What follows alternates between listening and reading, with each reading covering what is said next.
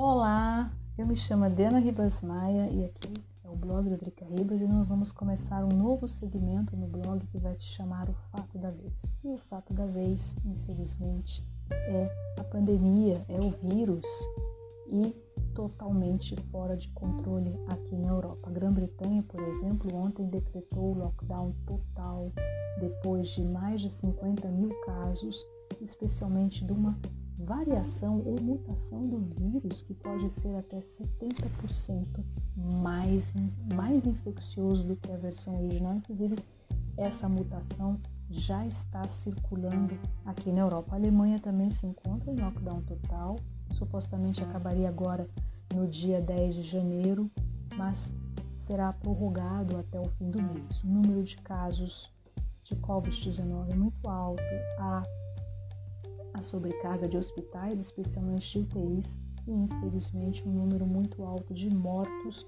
dos, do grupo de risco, ou seja, as pessoas acima de 65 anos. A mesma coisa acontece aqui na Áustria, estamos em lockdown total.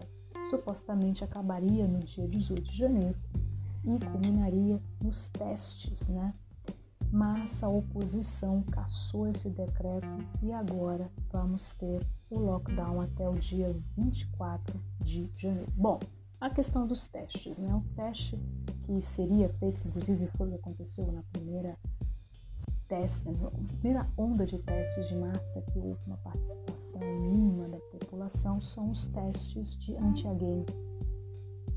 Esses testes são do cotonete e detecta no momento se a pessoa está ou não infectada. É um teste bom? É, mas ele tem que ser combinado com outra estratégia, como aconteceu com na primeira onda de infecções aqui na Europa, onde a pessoa infectada era colocada em quarentena e também pessoa que tivesse tido contato com alguém infectado. Somente o teste do antigen, ele sozinho não, vamos dizer assim, não tem muito significado, porque você pode fazer o teste agora, e, e querer, imaginando a situação, eu vou ao teatro e nesse entremeio eu ser infectada. Tem os testes de PCR, que esse sim, eles determinam se você tem anticorpos ou não. Isso é um teste interessante, é claro.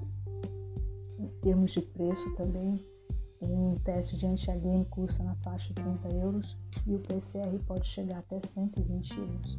É interessante, é, inclusive eu estava escutando uma entrevista com um virologista, não sei se era virologista, epidemiologista da Universidade de, de, de Innsbruck, e Innsbruck no Tirol, e ele tá, eles estão fazendo um estudo em cima disso, da imunidade, né, dos anticorpos, e tem pessoas que podem ter anticorpos até seis meses após né, a infecção de Covid-19.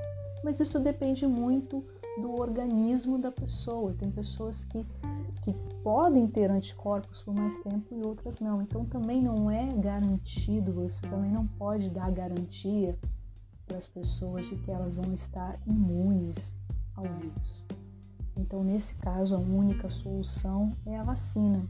E a vacina já, a vacinação já começou, mas existe uma questão de logística, né? no caso da produção das vacinas junto aos laboratórios que conseguem autorização junto às agências sanitárias da União Europeia.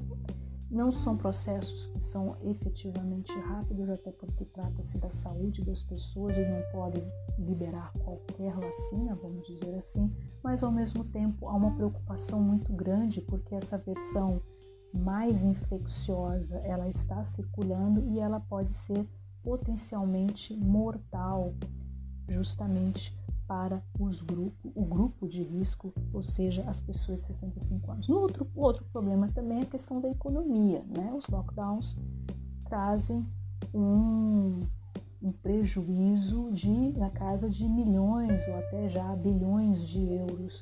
Empresas pequenas e médias que desaparecem, milhares de desempregados aqui na Áustria está na casa do meio milhão de desempregados em prejuízos enormes, porque vai ter que bancar esses desempregados através de subsídios.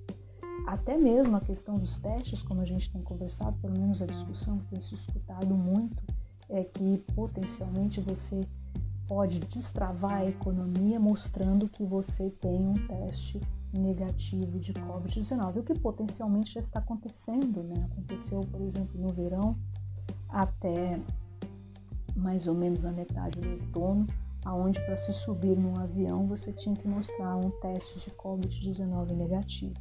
Mas claro que tudo isso custa dinheiro, né? Tudo isso seguramente vai ser em cima do dinheiro do contribuinte, inclusive até se fala de uma, um potencial aumento de impostos, né? Porque afinal de contas não existe dinheiro sem fundo. No mais, para concluir esse vídeo, né?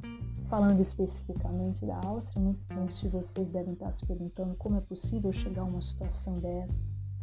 É muito complexo. Né? Os políticos eles ficaram com medo né, de tomar medidas, porque lockdown são medidas totalmente impopulares e automaticamente os políticos não queriam desagradar as suas bases eleitorais.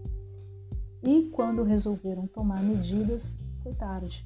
Outra coisa também é a própria população que está de saco cheio de coronavírus, das regras do coronavírus, pessoal que seguiu se encontrando, seguiu fazendo festa.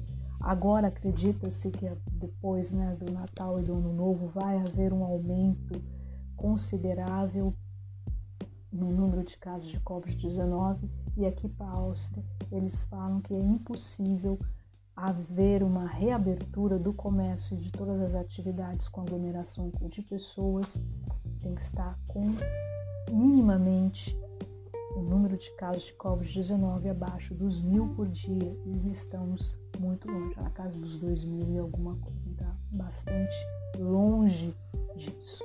Então é isso. É uma situação realmente bastante complicada.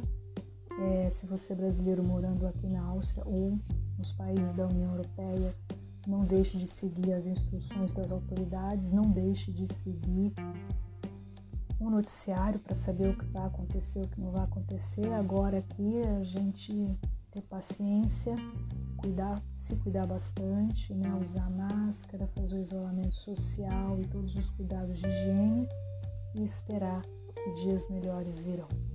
A gente espera que isso com certeza acontecerá.